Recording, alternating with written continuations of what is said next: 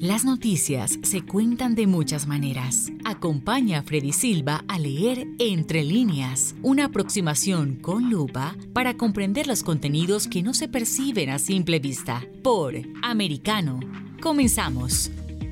¿Qué tal amigos? Reciban todos un fuerte abrazo en este nuevo capítulo de Entre líneas a través de Americano. Soy Freddy Silva, contento de acompañarlos y el día de hoy estaremos hablando sobre la crisis en la frontera entre México y Estados Unidos que a diario va en aumento y que desde la administración de Joe Biden no se lo estaría asumiendo como una crisis como tal y tampoco es atendida esto en base a las evidencias que iremos mencionando a lo largo del el programa.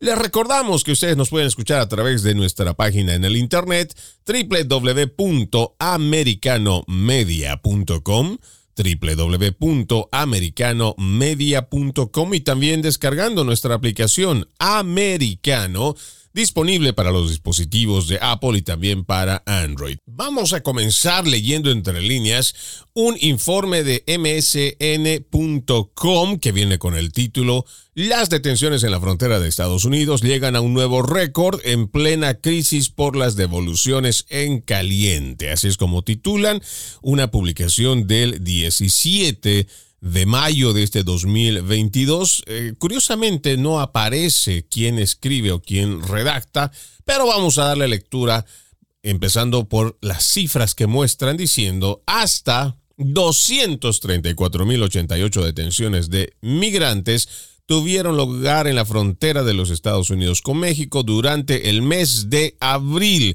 Esto supone un aumento del 0,5% desde marzo, según datos de la Oficina de Aduanas y Protección de Fronteras por sus siglas CBP. Las autoridades añaden que 117.989 personas de estos inmigrantes fueron dejados en libertad durante el último mes y que 113.248 fueron expulsados. A ver, vamos a ir viendo las cifras porque me parece que es muy importante que nosotros vayamos entendiendo las proporciones, ¿no? Porque si hablan de que existe una detención de 234.088 personas detenidas y que de esas 117.000 fueron dejados en libertad y otros 113 mil, estaríamos hablando de que por lo menos de estos más de 200 mil que se pone en, en la lista, estamos hablando que el 50% han sido puestos en libertad. Y lo que no te dicen de forma completa en este artículo, pero lo podremos comprobar también con distintas publicaciones, es que muchos de estos están siendo puestos en libertad dentro de los Estados Unidos de Norteamérica.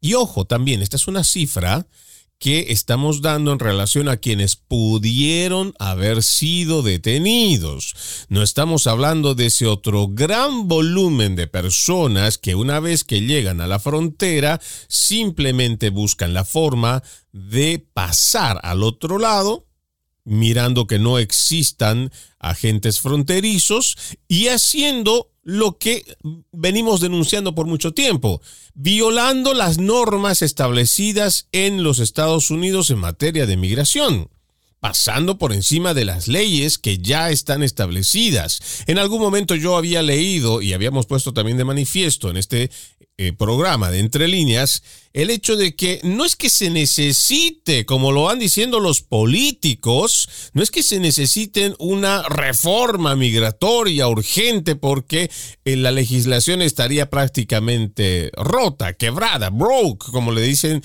en inglés. No, lo que necesitamos es gente que si está dispuesta a venir a los Estados Unidos y que es gente que ha sacrificado su vida, que tal vez está empeñando todo lo poco que tiene para venir al país de las oportunidades, para estar en este país de las libertades, lo primero que deberíamos de hacer es respetar las normas. Y esto es lo que se plantea. No es que estamos con un ambiente anti-inmigrante, como se quiere calificar a las personas que abordan este tema de la crisis fronteriza y de los inmigrantes indocumentados, a los cuales se encasilla o cataloga como personas anti-inmigrantes. No, señor, no viene por ahí. No es así. Lo que estamos hablando es que aquí hay normas como los hay en todos los países. Todas las naciones tienen sus propias leyes, tienen sus parlamentos que legislan y lo hacen con un propósito para normar regular, pero también para que se cumplan esas normas. Cosa que no está pasando no solo en los Estados Unidos, porque con esta migración o este volumen de migración que viene avanzando de forma descontrolada, lo que se está teniendo es una invasión. Y muchas personas eh, se molestan al momento de mencionar esta palabra y realmente estamos en lo, en lo cierto, porque no estamos eh, saliéndonos de lo que significa la verdad. Porque si nosotros vamos a la Real Academia Española, y nosotros encontramos la palabra invasión, o en este caso que vendría a ser invadir, dice en su definición, es muy importante que nosotros tengamos muy claro qué cosa, o sea, las definiciones de las palabras para poderlas entender mejor y así realmente saber de lo que estamos hablando. Y lo mismo va para aquellos colegas que cuando se menciona esta palabra de invasión que se está dando con estos grupos en masa de inmigrantes, la invasión o invadir, que es el efecto, dice, es irrumpir o entrar por la fuerza. ¿Qué es lo que está pasando con estas caravanas de inmigrantes que de Centroamérica, por ejemplo, solo por poner un ejemplo, antes de llegar a la frontera con Estados Unidos, primero están pasando por la frontera de México? ¿Qué es lo que hemos visto en las imágenes por mucho tiempo? Hemos visto estos grupos que en masa viendo que la policía está en la zona fronteriza, que hay agentes de seguridad que están en ese lugar, lo que hacen primero es hacer gritos, hacer bulla, hacer un reclamo, para posteriormente simplemente pasar por encima de ellos.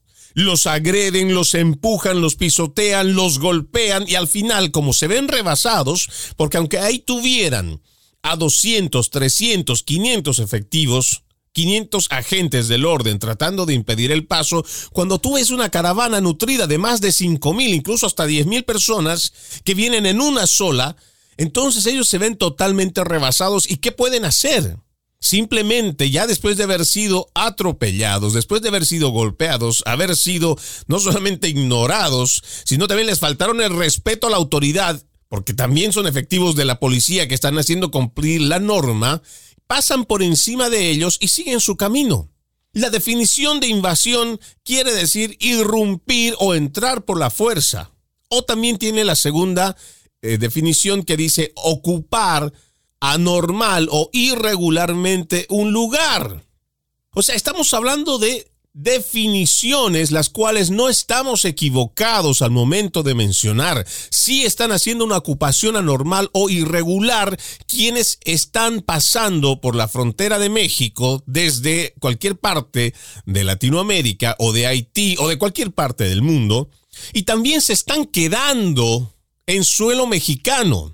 Y ni hablar de cómo este es realmente complejo incluso poder hablar de lo que está pasando en México porque de por sí ahí ya está establecido un crimen organizado, el cual es muy temido, que no tiene que ver solamente con este eh, crimen de los cárteles de las drogas. Estamos hablando que estos mismos manejan el negocio de las armas. Peor aún, tenemos este gran negocio que incluso, según datos recientes, el tráfico de órganos está incluso por encima, es mucho más rentable que el tráfico de drogas. Y está controlado por esta misma gente mala allá en México, por estos cárteles ocupados de hacer el daño, y están utilizando a muchos de estos inmigrantes que están pasando por la frontera de México. Pero tampoco se queda ahí. También estamos viendo que México además de estar sufriendo el hecho de que tiene tantas millones de personas, o por lo menos vamos a hablar de cientos de miles y no de decenas de miles, que se están quedando ahí, y que también están ocasionando problemas de inseguridad en muchos de los estados o de las ciudades mexicanas. Y le digo por qué. Porque dentro de estas caravanas, así como sabemos que hay mucha gente buena, que solamente está escapando de la delincuencia de sus países, del problema político que ocasionan precisamente sus gobiernos, de la inestabilidad económica y social que provocan estos mismos gobiernos corruptos, estas personas solo están escapando, pero hay también gente mala. Y hay datos que, por ejemplo, lo podemos mencionar, y creo que mucha gente está al pendiente porque lo venimos diciendo no solo en entre líneas, sino en la distinta programación que tenemos en americano, con el plan que está llevando a cabo el presidente de El Salvador, Nayib Bukele, en contra de las maras, en contra de las pandillas. Mucha de esta gente que no quiere ser arrestada, Muchos de estos delincuentes pronto ariados que no quieren verse tras las rejas están aprovechando estas caravanas de inmigrantes de Centroamérica, ya sea para irse a Honduras primero, y están aprovechando de ahí para pasar digamos, entre medio de toda esta gente buena, toda esta gente mala que está entrando nuevamente a los Estados Unidos. Por eso es que cuando hablamos de cuidar las fronteras, hablar de esta crisis migratoria, tenemos que hablarlo desde todos los puntos de vista. Ya creo que es momento de que tomemos este tema con mucha seriedad, con mucha objetividad, porque es un problema que está rebasando a esta administración de Joe Biden porque hasta ahora no estamos viendo medidas que realmente reflejen que se está deteniendo esta cantidad de inmigrantes que están llegando por la frontera. No la hay. No la hay porque no la estamos viendo. Vamos a ir a nuestra primera pausa aquí en Entre Líneas. Amigos, no se muevan, ya regresamos.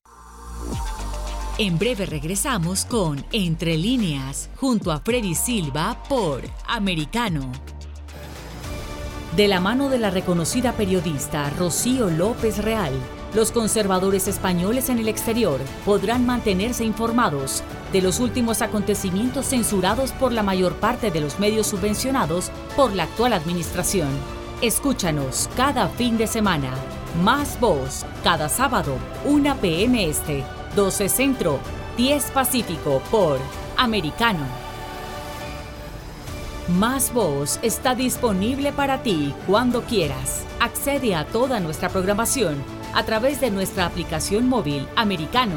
Descárgala desde Apple Store o Google Play y mantente informado con nosotros. Iberoamérica hoy. Un análisis de los acontecimientos políticos y sociales y su impacto en nuestra región Entrevistas con los protagonistas de los temas relevantes, puntos de vista distintos, para que saques tus propias conclusiones. Conducido por Mario Pacheco y Mamela Fiallo. De lunes a viernes en vivo, 12 pm este, 11 centro, 9 pacífico por Americano. Ideas, argumentos, posturas y visiones, sin desperdicios. Escucha, concuerda o difiere con los postulados de José Aristimuño y Jimmy Nieves, quienes debaten con vehemencia de lunes a viernes a las 9 pm este, 8 centro, 6 pacífico por Americano. Noticias e información del acontecer de nuestra región con sabor caribeño. Acompaña a Diulca Pérez e infórmate de lunes a viernes en vivo 9 a.m. Este, 8 Centro, 6 Pacífico por Americano. La economía es el eje central de la vida diaria. Infórmate de los temas importantes del acontecer económico y empresarial en Ahora con Alberto Padilla de lunes a viernes, 4 p.m. Este, 3 Centro, 1 Pacífico. En vivo por Americano.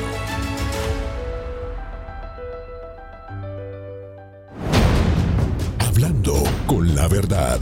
Siempre americano.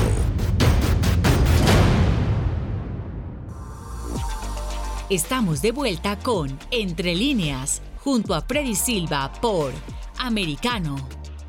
Continuamos con más de Entre líneas y hablábamos sobre este tema de la definición que muchos en los medios tradicionales de comunicación, sobre todo en español, cuando se menciona la palabra invasión, haciendo referencia a este volumen de gente que entra por la frontera de forma irregular o ilegal, pues estamos hablando con mucha base en cuanto a lo que es la definición, y lo decíamos muy claro, invasión, según la Real Academia Española, que es el efecto de invadir, dice irrumpir, entrar por la fuerza. Dos, ocupar anormal o irregularmente un lugar. Dicho de una cosa, entrar o propagarse en un lugar o medios determinados, entrar injustificadamente en funciones ajenas. Dentro de lo que significan estas definiciones según la Real Academia Española, los que más se acomodan son los dos primeros, porque hemos visto y tenemos bastante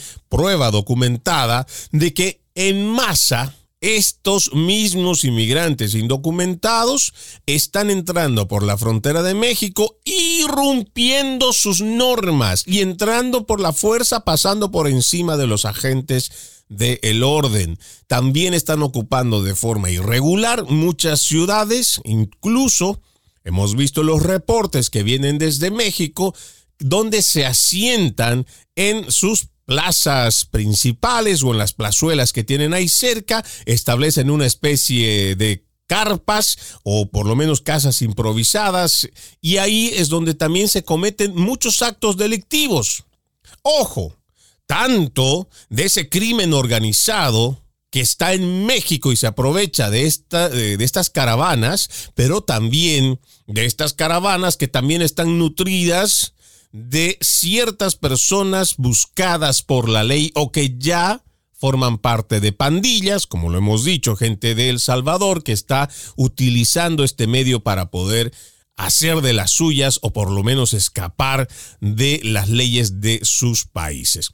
Vamos a seguir leyendo este artículo que les decía extraído de msn.com con fecha del 17 de mayo de este 2022, hablando de la cantidad de detenidos que registran, según lo que estamos hablando en este artículo que recoge la cadena F Estamos leyendo el artículo, dice, en el último grupo hay hasta 96.902 personas que fueron deportadas en caliente, que es así como lo denominan ellos, o sea, eh, sobre la marcha, bajo la polémica norma sanitaria conocida como Título 42 que se impuso durante la pandemia del COVID-19. La cifra aún no ha sido divulgada oficialmente, pero se encuentran entre los documentos judiciales que reporta el gobierno de Joe Biden a las Cortes como parte de las demandas de estados en manos de republicanos a las políticas migratorias del presidente Joe Biden.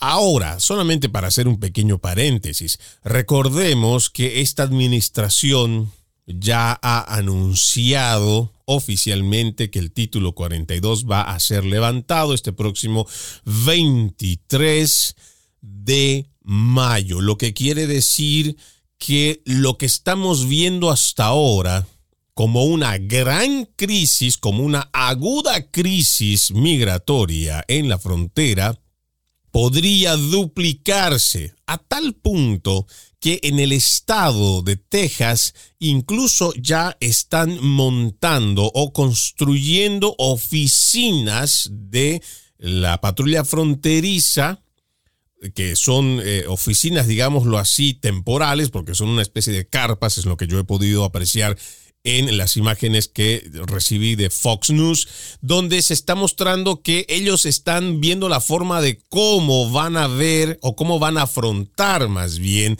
el hecho de que esta medida sea levantada por el gobierno de Joe Biden, a lo que muchos eh, políticos, incluyendo de su partido, incluso los demócratas, le están haciendo el pedido de que no lo levanten, porque en ese sentido va a ser mucho más difícil y mucha más gente va a seguir llegando, como ya lo estamos viendo en este preciso momento que estamos haciendo este programa de Entre Líneas. Hay miles miles de indocumentados que están cruzando la frontera Si ustedes quieren, también pueden ver a través de mis redes sociales donde estoy publicando esta cantidad de gente que se está viendo a diario, a diario. En El Paso, Texas, eh, hay mucha gente cruzando el Río Grande también y gente que está pasando la frontera y está buscando incluso ser detenida. ¿Por qué? Porque ahora resulta y según esto también los videos que estamos viendo y recibiendo, tanto de cadenas de televisión que tienen una línea más conservadora, pero también de periodistas independientes, están mostrando cómo miles de estos indocumentados buscan ser detenidos por agentes fronterizos, son llevados a las oficinas y después muy rápidamente, si no menos de dos, tres horas, son liberados o son llevados en autobuses a otros estados de la nación. Quiere decir que estas personas que terminaron cruzando la frontera de forma irregular están siendo liberados y puestos en otros estados. Y por supuesto, esta es una gran preocupación para los gobernadores, para quienes están a cargo de los condados, al igual que las ciudades, porque estamos hablando que todo este flujo de inmigrantes van a llegar a ocupar esas ciudades, esos condados, esos estados, donde van a crear otro tipo de crisis. Y lo hemos venido mencionando de, la igual, de igual manera.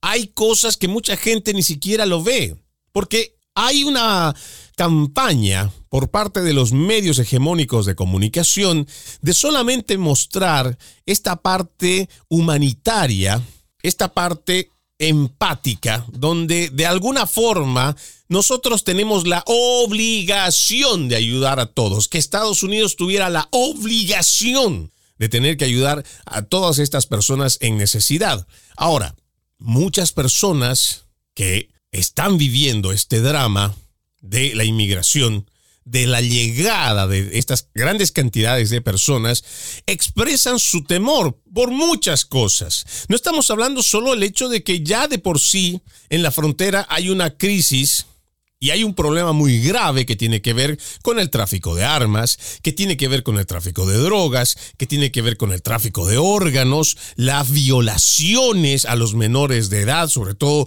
las violaciones que se dan con los adolescentes y tantos otros problemas, sino también hay que ver ya lo que ocasiona la gran cantidad del flujo que tiene esta cantidad de indocumentados cuando, por ejemplo, esta gente va a necesitar tener un lugar donde vivir va a necesitar tener un techo donde vivir. Y ya hemos visto, por experiencia aquí en la Florida, que cuando pasó el tema del huracán María, el huracán Irma, que devastó muy, impactó muy gravemente a los puertorriqueños, muchos de la isla decidieron venir para la Florida.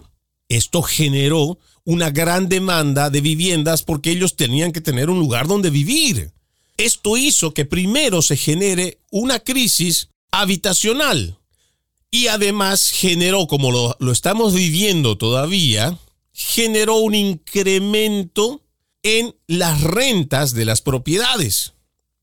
Lo que antes una persona podía conseguir una casa de, un, de dos cuartos y un baño, más o menos entre 900 y 1100 dólares, hoy es difícil que una persona pueda conseguir algo por menos de 1500 dólares. La tasa del crecimiento en cuanto a los precios de las rentas de apartamentos o de casas se ha incrementado de una forma alarmante. Y a eso hay que añadirle que con las políticas de inseguridad que están promoviendo en California, que se están eh, dando igual en Nueva York, hay mucha gente que está mudándose para la Florida que prefieren un Estado republicano a un Estado demócrata en el cual te obligan, usan métodos coercitivos para llevar adelante sus agendas. Entonces prefieren dejar esos estados y se están viniendo a estados como la Florida, están yendo a estados como Texas y eso también está aunando más esta crisis que se está viviendo por el hecho de las viviendas. Hay gente que no está pudiendo encontrar, no porque no exista, porque también hay un problema de que han subido el precio y hay personas que simplemente no lo pueden pagar. Ya no pueden pagar el costo alto de las viviendas. Ahora estamos hablando, digamos, ese pequeño aspecto. de lo que puede generar el hecho de que muchas, y estamos hablando de más de dos millones de personas que presumiblemente ya estén distribuidas dentro de los Estados Unidos y que con el levantamiento del título 42 eso se pueda duplicar o podría ser mucho peor. Pero ahora vayamos a ver el punto de vista de educación. Muchas de estas personas vienen en familia y vienen con sus niños. Esos niños tienen que estudiar. Tienen que tener un espacio donde estudiar. Lo dice la norma, lo dice la ley.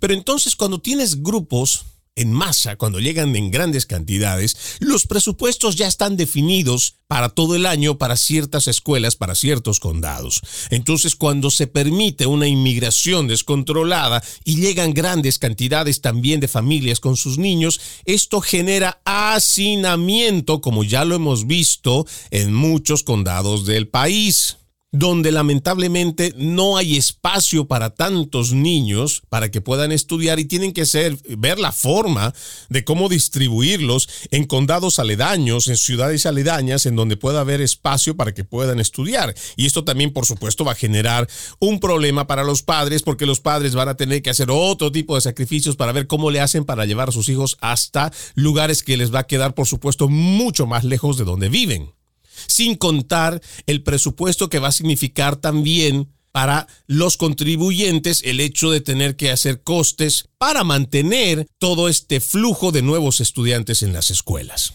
Por eso es que nosotros tenemos que hablar este tema de la crisis migratoria de esta forma, de una forma objetiva y de una forma también preventiva para ver qué podemos hacer para no hacernos sorprender y no ser golpeados de una forma brutal en cuanto a todo esto que significaría las consecuencias de una inmigración descontrolada. Voy a una segunda pausa aquí en Entre Líneas. Amigos, no se muevan. Ya regresamos con más. En breve regresamos con Entre Líneas, junto a Freddy Silva por Americano. Vive en la verdad. Somos Americano.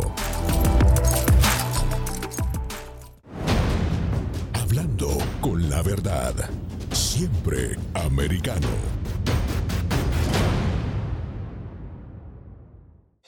Los hechos relevantes que ocurren en Estados Unidos, Europa, Asia y Medio Oriente, vistos con la mirada experta de la internacionalista Lourdes Subieta, en Así está el mundo, de lunes a viernes, 11 a.m. Este, 10 Centro, 8 Pacífico, en vivo por Americano. Los avances científicos y tecnológicos relevantes, Internet, redes sociales y el mundo de los videojuegos en Tech Talk con Pablo Quiroga. Conéctate de lunes a viernes, 2 p.m. Este, 1 Centro, 11 Pacífico, en vivo por Americano.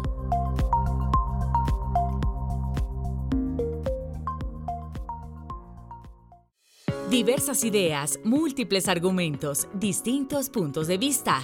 Únete a las líderes de opinión más influyentes de habla hispana. De lunes a viernes a las 5 p.m. Este, 4 Centro, 2 Pacífico, en vivo por Americano. De la mano de la reconocida periodista Rocío López Real, los conservadores españoles en el exterior podrán mantenerse informados de los últimos acontecimientos censurados por la mayor parte de los medios subvencionados por la actual administración. Escúchanos cada fin de semana. Más voz, cada sábado, 1 p.m. Este, 12 Centro, 10 Pacífico por Americano. Más Voz está disponible para ti cuando quieras. Accede a toda nuestra programación a través de nuestra aplicación móvil americano. Descárgala desde Apple Store o Google Play y mantente informado con nosotros. Donde se habla con la verdad. Somos americano.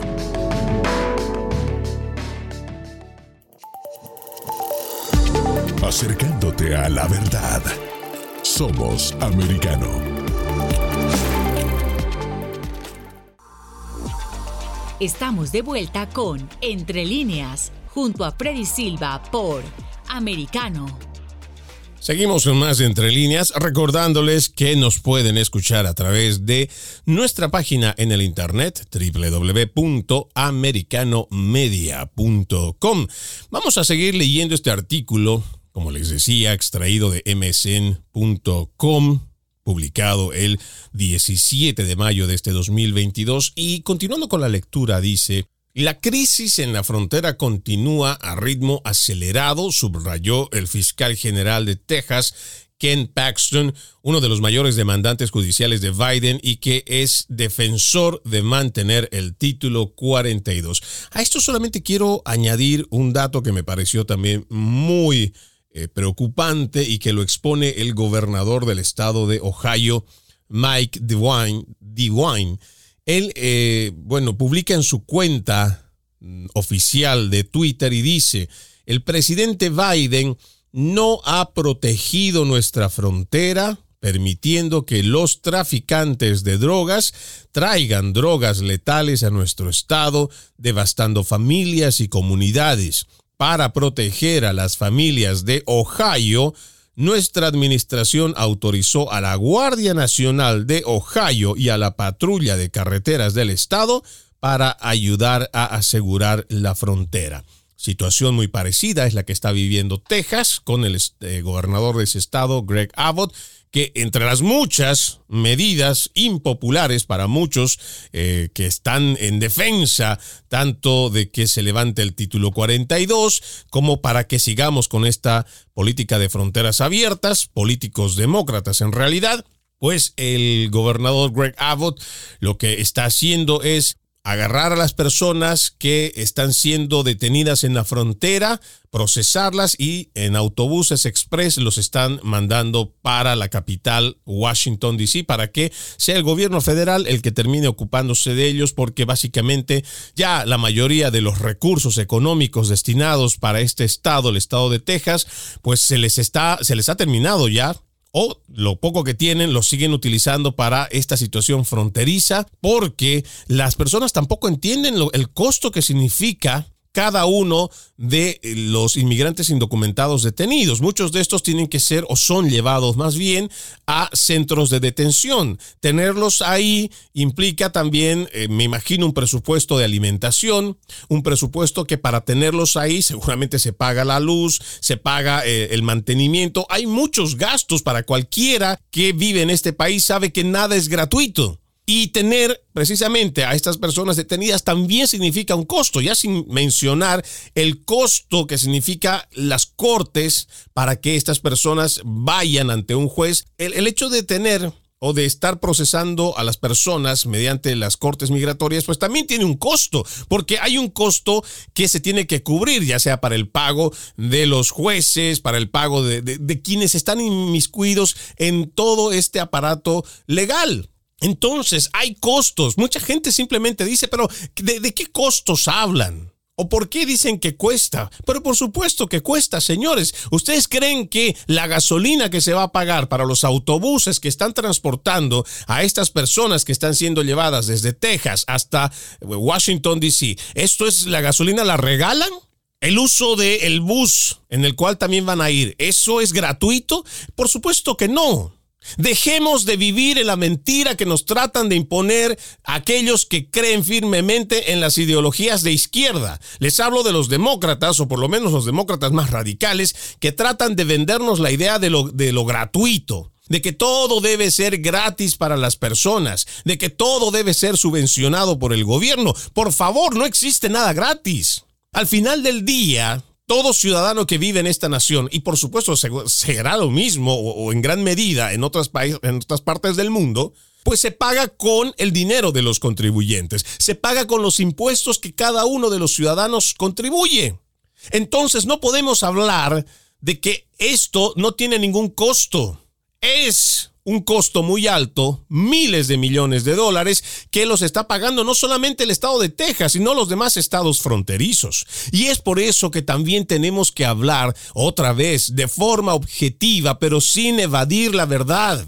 Tenemos que tener control en nuestras fronteras, la tenemos que tener, no solo por el hecho de saber quiénes entran, sino también para saber cuánta gente nueva tenemos dentro de la nación, para saber también dónde están, para ver dónde es que van a ser acomodados y esto de qué forma va a impactar a las ciudades, a los condados, a los estados. Vamos a seguir con la lectura. Dice aquí, Biden avanzó a finales de abril que dejará de aplicar el próximo lunes 23 de mayo la norma que permite deportar a los migrantes en caliente y que fue establecida por Donald Trump a principios de la emergencia sanitaria en marzo de 2020. El anuncio se dio después de que los Centros para el Control y la Prevención de Enfermedades, CDC por sus siglas en inglés, publicaron un aviso en el que consideraron que la norma ya no era necesaria. Sin embargo, Paxton y los fiscales generales de otros estados iniciaron una querella judicial contra el gobierno federal y un juez federal de Luisiana indicó la semana pasada que dará su fallo antes de esa fecha. Ahora, dentro de las cosas, eh, no queremos salirnos mucho del tema, pero dentro de lo que nos consideramos también es parte de una medida, no sé si una medida hipócrita, o una medida fríamente calculada, el hecho de decir que ya no es una norma necesaria, el título 42, nos obliga a hacer muchas preguntas, ¿no? ¿Por qué para ciertos lugares no es necesaria ya la norma? ¿Por qué para los ciudadanos estadounidenses sí lo es? Por ejemplo, la rigurosidad de que muchos lugares te sigan exigiendo el uso de mascarillas o que en otros trabajos o en entidades federales hayan obligado a los empleados a vacunarse. ¿Por qué en otros lugares, según el Estado federal, o más bien según la norma federal, entonces hay todavía una emergencia sanitaria, pero en el caso de la crisis migratoria, mágicamente ya no es necesario. Es como decirnos que la pandemia en estos lugares pues ha terminado, porque el hecho de decir que ya no es necesaria la medida, pues quiere decir que la amenaza de que personas extranjeras o de afuera de nuestra nación puedan traer la enfermedad o propagar el virus, quiere decir pues que eso ya no es un ya no representa una amenaza, porque recordemos cuál es el principio que tiene este título 42, es el hecho de prevenir que desde afuera tanto personas como productos puedan traer el virus y propagarlo dentro de nuestra nación. Pero según el CDC, esta norma ya no es necesaria pero según ellos ya no es necesaria en la frontera, pero sigue siendo necesario para que los extranjeros de otros países o los ciudadanos americanos, no sé, eh, que quieran entrar a algún edificio federal, pues todavía tengan que seguir cumpliendo las mismas normas que establecen el CDC. Estas son las cosas que nosotros tenemos que preguntarnos todo el tiempo. ¿Por qué para unos sí, por qué para otros no? ¿Por qué este gobierno hace ciudadanos de primera clase y a otros los hace ciudadanos de segunda? Tenemos que preguntar y lo tenemos que cuestionar, porque esa no es la América, esa no es el Estados Unidos de Norteamérica en el cual nosotros hemos crecido, donde se hacen este tipo de distinciones. No, señor, la ley tiene que ser para todos. Y no nomás para cuando me conviene o para cuando yo tengo un interés o para cuando yo tengo una agenda que cumplir, que eso es lo que aparentemente está haciendo más esta administración. Vamos a seguir con la lectura. Dice, en virtud de esta norma extraordinaria, Estados Unidos ha efectuado más de 1,8 millones de expulsiones de migrantes de forma express y sin ofrecerles la posibilidad de pedir asilo, de acuerdo a datos oficiales de abril de este año. Me voy a detener en esta última línea porque a mí me llama mucho la atención la forma en cómo se plantea el hecho de que una medida como el título 42 les priva a todas estas personas el derecho de pedir asilo o la posibilidad de poder tenerlo. Un asilo, o por lo menos en las formas de asilo en las cuales nosotros hemos leído que está establecido en la norma, es por situaciones críticas que podría estar pasando en una nación o por un tema de inseguridad. Hay muchos factores que están escritos dentro de la norma para pedir asilo, pero realmente estos 1.8 millones porque estamos hablando en base a estas cifras de los inmigrantes que fueron expulsados. La pregunta es, estos 1.8 millones, todos, todos están en la situación de una persecución política, todos ellos están en una situación donde sus vidas corren peligro, ya sea por el crimen organizado, eh, por cualquier otra situación. Todas estas 1.8 millones de personas realmente están en esa situación o califican como para poder el asilo? Estas son las preguntas que yo hago. ¿Por qué?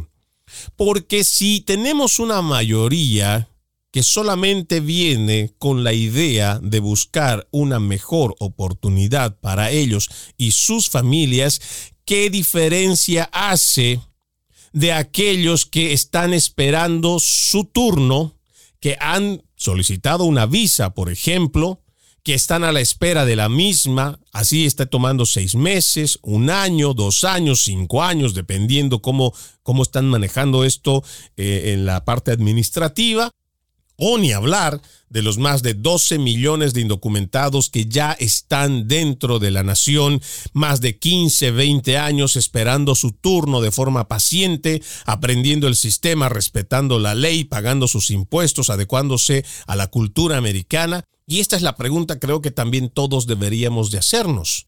¿Por qué estas personas que se están cruzando por la frontera tendrían que tener un trato preferencial con respecto a estos otros millones de indocumentados que están dentro de los Estados Unidos?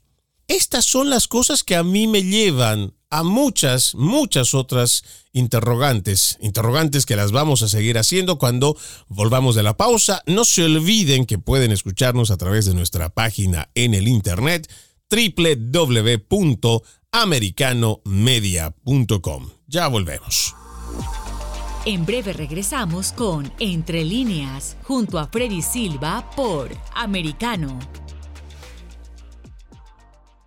Una mirada global de la influencia de Medio Oriente en el mundo occidental, junto a Hannah Beris, cada sábado en Israel hoy, 2 p.m. Este, 1 Centro, 12 Pacífico, por Americano. Los avances científicos y tecnológicos relevantes, Internet, redes sociales y el mundo de los videojuegos en Tech Talk con Pablo Quiroga. Conéctate de lunes a viernes, 2 p.m. Este, 1 Centro, 11 Pacífico, en vivo por Americano.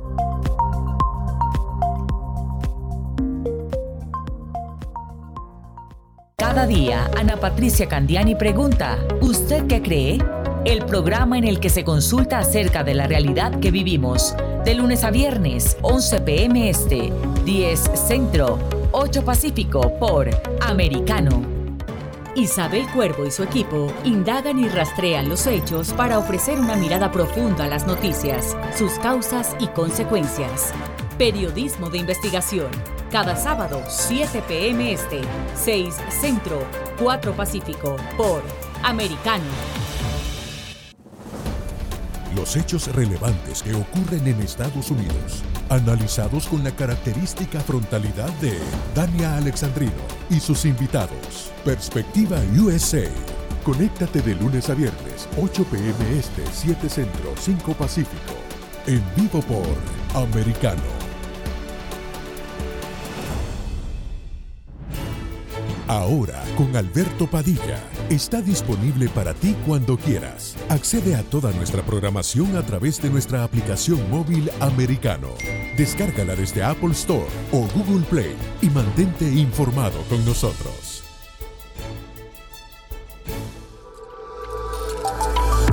Vive en la verdad. Somos americano. El análisis de la actualidad política de los países del sur de Latinoamérica y sus consecuencias en el continente, junto a Marcelo López Macía. De lunes a viernes, 10 a.m. Este, 9 Centro, 7 Pacífico, por Americano. Donde están los hechos, somos Americano. Estamos de vuelta con Entre líneas, junto a Freddy Silva por americano. Continuamos con más de Entre líneas. Tengo un artículo muy interesante. Seguimos hablando sobre este tema de la crisis en la frontera entre México y Estados Unidos. Y este artículo del el New York Times, publicado el 3 de mayo de este 2022, escrito por María Avi Javiv y Eileen Sullivan, con el título Los migrantes cubanos llegan en cifras récord a Estados Unidos a pie, no por el mar. La represión política y las dificultades económicas en la isla, junto con la decisión de Nicaragua de no pedirles visa, son algunos de los factores que impulsan el cambio. Antes de entrar de lleno en esta publicación que nos va a dar seguramente los datos eh, precisos de los números más o menos de los cuales cómo está entrando Cuba o los cubanos a pie por la frontera entre México y Estados Unidos, me llama la atención este titular donde habla sobre la represión política y las dificultades económicas en la isla, junto con la decisión de Nicaragua de no pedirles visa, esto en el caso de los cubanos. Pero cuando hago la lectura de este artículo, eh, de este titular, eh, para ser preciso, a mí me llama la atención y me hace pensar que muchos de estos gobiernos totalitarios, como el que se menciona aquí, el de Nicaragua, y también el gobierno de Cuba, fácilmente lo que permiten o hacen con sus medidas totalitarias es obligar a la gente a salir de sus naciones, de sus países, precisamente por la mala administración. Porque no nos olvidemos que Estados Unidos no es el culpable de la mala administración de sus gobernantes. No nos olvidemos que son los mismos gobiernos de estas naciones, por ejemplo la de Cuba, la que ha terminado empobreciendo a su población. No nos olvidemos que en 20 años, más tal vez en Nicaragua, este gobierno de Daniel Ortega también de una forma totalitaria ha venido imponiendo su agenda y ha estado y viene todavía empobreciendo a la mayoría de su población. Ahí mismo podríamos citar con la misma línea a Venezuela, donde el chavismo ha venido llevando una política de empobrecimiento a la masa de su población en general, pero enriqueciendo, como siempre lo hacen, estos comunistas disfrazados de socialistas. Y ahí tienen a una gran mayoría, no quiero hablarle de cifras porque la última vez que había mencionado que hablábamos de más del 80% de venezolanos que viven en la pobreza, resulta que había sido un poco más, así que quiero mantener por ahí la cifra de la gente que en Venezuela vive en la pobreza y esa misma gente o está yendo para el sur, a Ecuador, a Colombia, igual a Perú, a Bolivia, Chile, donde también están generando graves problemas para sus sociedades, también muchos venezolanos están viniendo para este lado, para el norte, aquí en los Estados Unidos, y tenemos grandes comunidades en la Florida, los tenemos también en otros estados. Pero si nos fijamos en lo que menciona este titular en este artículo, son la represión política, dificultades económicas, ya sea la isla, lo mismo Nicaragua, y tenemos a eh, Venezuela tan solo como algunos ejemplos, pero parecería que de alguna forma estos gobiernos totalitarios, en vez de que busquen la forma de cómo mejorar la vida de sus ciudadanos, intencionalmente vienen haciendo más represión, vienen haciendo su agenda mucho más totalitaria, obligando al autoexilio a todas estas personas que muchas van a terminar llegando aquí a los Estados Unidos como lo estamos, lo estamos viendo y como este artículo viene relatando en cuanto a los cubanos y vamos a seguir con la lectura. Dice, mientras la situación económica y política en Cuba se vuelve más desesperada, los migrantes cubanos están llegando a Estados Unidos en el mayor número visto en cuatro décadas. Según altos funcionarios estadounidenses, se espera que este año lleguen cerca de 150 mil cubanos. Durante décadas, Los cubanos que intentaban huir de la represión, la inseguridad alimentaria y la devastación económica se embarcaban en balsas desvencijadas y arriesgaban sus vidas para llegar a las costas estadounidenses. Ahora llegan en números récord, pero esta vez a pie con la ayuda de Nicaragua, que a finales del año pasado eliminó la exigencia de visa para los cubanos, dándoles un punto de apoyo en Centroamérica para viajar por tierras a través de México hasta Estados Unidos. Las autoridades estadounidenses han acusado a Daniel Ortega, el presidente autoritario de Nicaragua, de promulgar esta política para presionar a Estados Unidos para que les retire las sanciones. Por eso es que hacía yo esta mención en cuanto a que estos gobiernos totalitarios lo hacen de forma premeditada. Pero entonces, ¿dónde están todos estos millones, por ejemplo, de nicaragüenses que están sumidos en la desesperación, en la pobreza? ¿Dónde están estos patriotas nicaragüenses para encontrar la libertad de su nación? Y lo mismo seguramente nos preguntaremos de los venezolanos, lo mismo nos preguntaremos de los cubanos, pues tal parece que han caído en la resignación porque ya no están dispuestos a recuperar sus naciones, ya no están dispuestos a dar la batalla, a recuperar eh, todo aquello que en, en hora, seguramente hace unos 20, 30 años, era totalmente distinto en cuanto a vivir, a estar en tu nación, estar con tu familia, disfrutar tus tradiciones, disfrutar de tu música, de tus bailes, de todo lo que te hace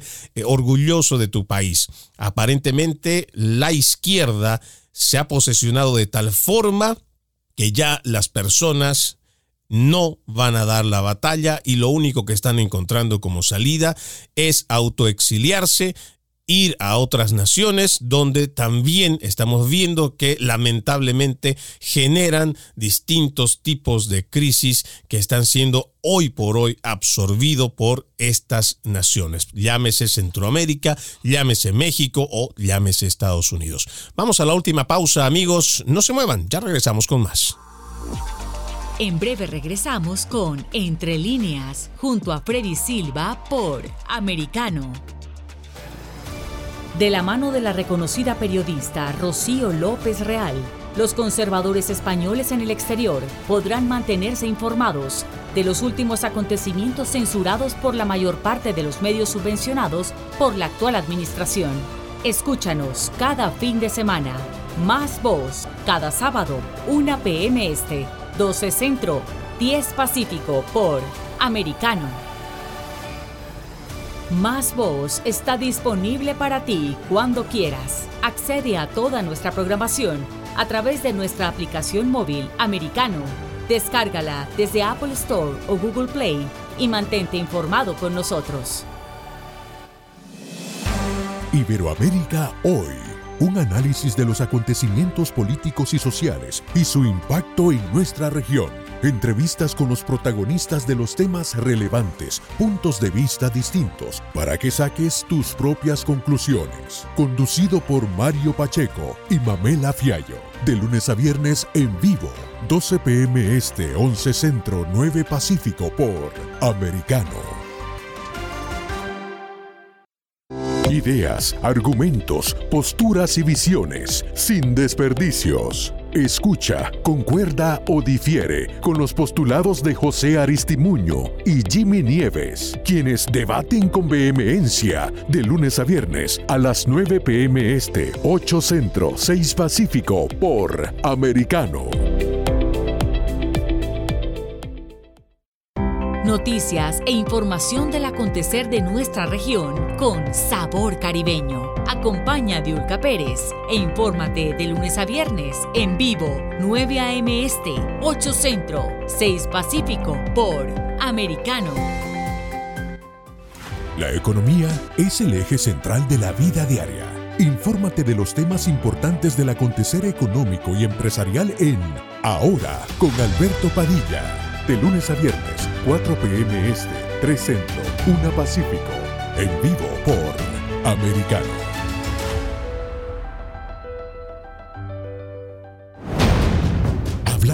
con la verdad. Siempre americano.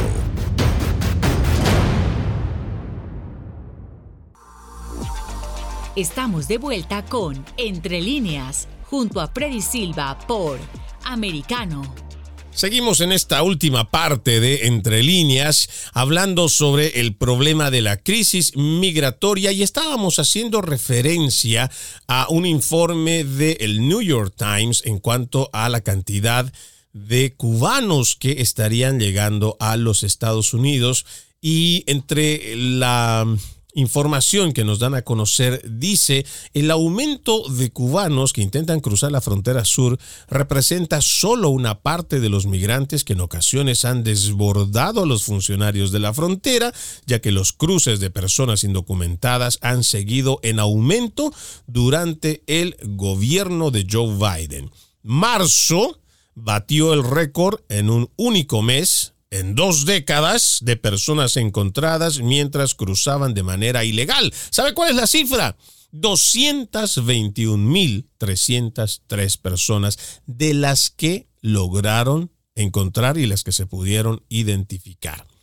Esta crisis, según este artículo, dice, las cifras son las más altas desde el éxodo de Mariel en 1980 cuando 125 mil cubanos emigraron a Estados Unidos después de que la isla abriera sus puertos marítimos a los barcos estadounidenses para evacuar a todo aquel que quisiera salir. Imagínense que en 1980, en el denominado Éxodo de Mariel, 125 mil cubanos habían salido en ese momento. Y ahora estamos hablando de que 150 mil, 150 mil cubanos van a cruzar la frontera y van a estar acá en los Estados Unidos, según lo ha dicho la oficina estadounidense. Ahora, vamos a leer otro artículo porque me parece también interesante cómo abordan ciertos medios de comunicación la noticia.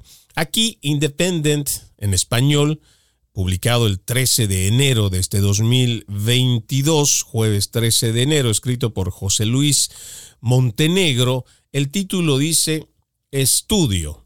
Más del 70% de indocumentados detenidos por ICE no tienen antecedentes criminales.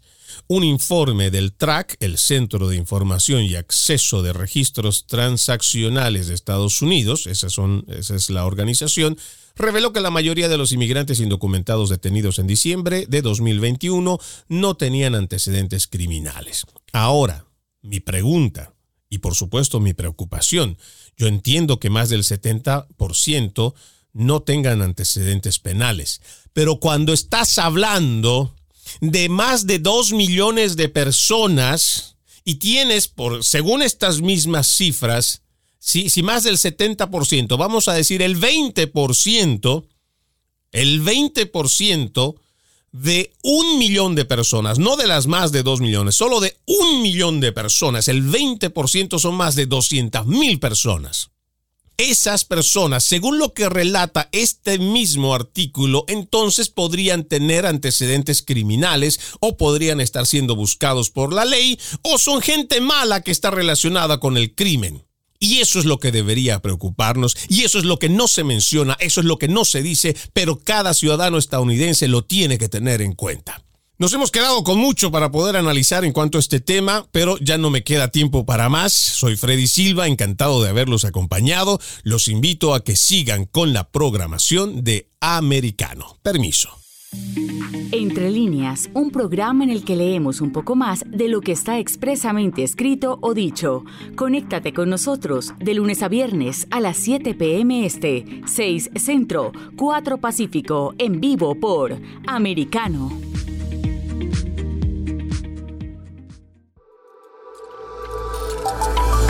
Vive en la verdad. Somos americano.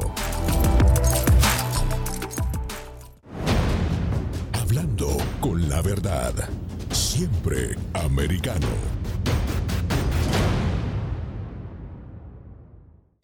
Los hechos relevantes que ocurren en Estados Unidos, Europa, Asia y Medio Oriente, vistos con la mirada experta de la internacionalista Lourdes Subieta, en Así está el mundo, de lunes a viernes, 11 a.m. Este, 10 Centro, 8 Pacífico, en vivo por Americano. Los avances científicos y tecnológicos relevantes, Internet, redes sociales y el mundo de los videojuegos en Tech Talk con Pablo Quiroga. Conéctate de lunes a viernes, 2 p.m. Este, 1 Centro, 11 Pacífico, en vivo por Americano